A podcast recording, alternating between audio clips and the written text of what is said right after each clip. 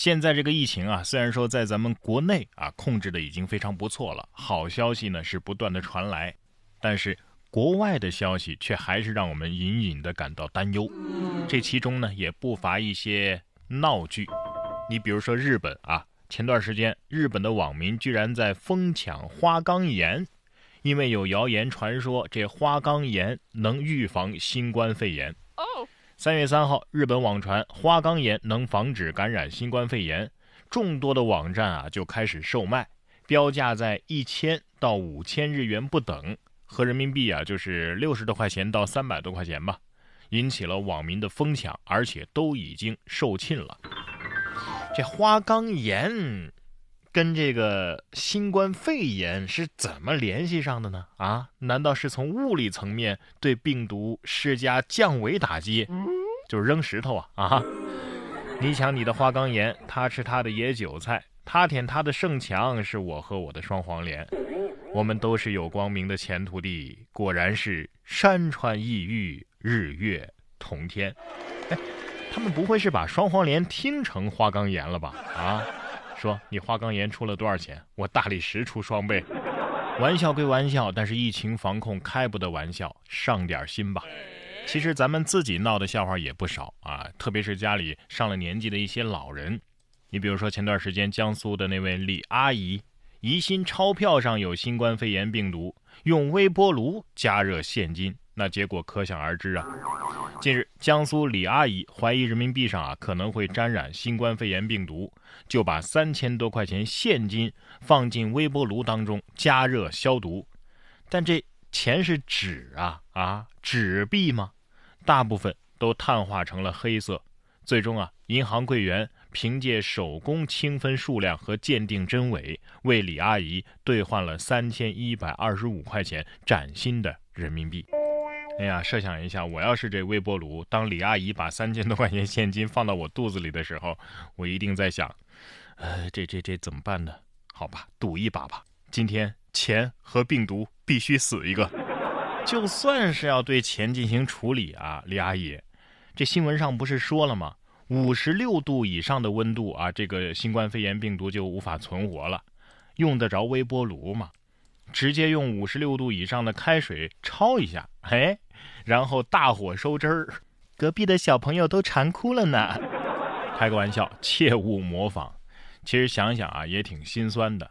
咱们年轻人啊，可能都已经记不得自己上一次用现金是什么时候了，而有些老人呢，却被时代和新知识给抛下了，这才会选择一些在我们看来啊有点匪夷所思的操作。但是人人都会老啊，现在呢时间没那么紧啊，希望大家呢能够多跟自家的老人聊聊天儿，给他们做做科普，别让他们被时光留在原地吧。现实当中，成为祸害的远远不止病毒啊，有很多人啊，不知道为什么，偏偏要成为这个社会上的病毒，哪怕是在疫情期间也不老实。说男子脸太大，口罩戴不全，民警原本是上前提醒的，结果发现这是个网逃啊。二月二十一号，江苏昆山的一名男子逛超市的时候，口罩没有戴全。民警本来是上前好心提醒，哎，你口罩啊，哎，没戴好。结果发现是因为他的脸太大了，但是这个男子却始终躲躲闪闪。经查，该男子啊，哎，叫赵某，因为涉嫌盗窃被上海警方网上追逃。平时啊，他是闭门不出的。疫情防控期间呢，哎，因为生活用品在家里耗光了，只能外出购物，已经被移交上海警方。哼，谁能想到，你脸可真大，你真不要脸，以及我给你脸了，有一天竟然会成为同一个意思。逃犯可能觉得口罩能遮住自己的脸，结果呢，口罩觉得你瞎说，我我我实在是做不到啊！我怀疑就是口罩报的警，这人脸太大了，呃，我我我实在是撑不住啊！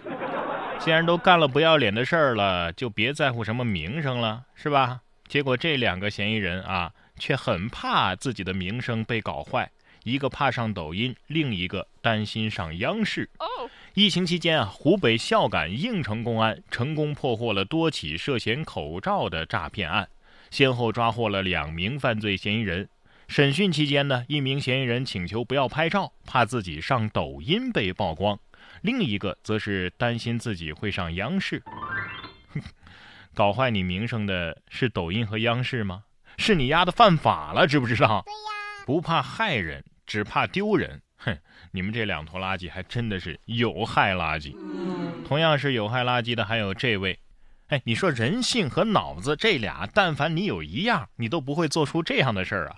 进隔离病房偷东西，而且偷的是确诊患者的手机。哦，哎，不过他自己核酸检测是阴性啊，现在呢还是被隔离了。这是三月四号广州市第八人民医院通报，二号的晚上，一个女子潜入该院的隔离病区，偷走了新冠肺炎患者的一部手机。三号，该女子被警方抓获，核酸检测的结果呢是阴性。女子被判定为密切接触者，正在该院隔离观察。目前暂未有发现其离开医院之后与其他人有近距离的接触的情况。哎呀，你说说你啊，说你坏吧，你这是缺德带冒烟的坏；说你是蠢吧，你这还是作死不挑坟墓的蠢。对呀，你要是真的不想要你那小命了啊，麻烦你捐给有需要的人行不行啊？啊，我们还在拼死对抗病毒呢。虽然说啊，我们希望每一个进入隔离病房的人都能够健健康康的活着，好好的出去，但是像你这种进来犯罪的，算了，哎，也也也也算吧，也也也祝你健健康康的活着出去。毕竟我们比你要有人性的多。你以为这就结束了吗？哎，今儿个要讲的类似的迷惑行为啊，还挺多。这个男子也是奇葩。盗走两条路、一座桥当废品卖了两三万，这是去年的十二月，江苏某个地产公司报了警，说两条水泥路和一座桥被盗了，光是两条路啊就损失三十万。今年的二月二十三号，嫌疑人徐某自首了，啊，说他是因为缺钱，对外啊谎称要修路，将水泥路和桥面破坏之后啊，雇两辆货车。来回十八趟运走了，当废品卖了两三万。哥们儿，你本事真是够大的啊！光看标题的时候，我还以为你徒手扛了两条路、一座桥就跑了啊！哎呀，敢问路在何方？路在我手上。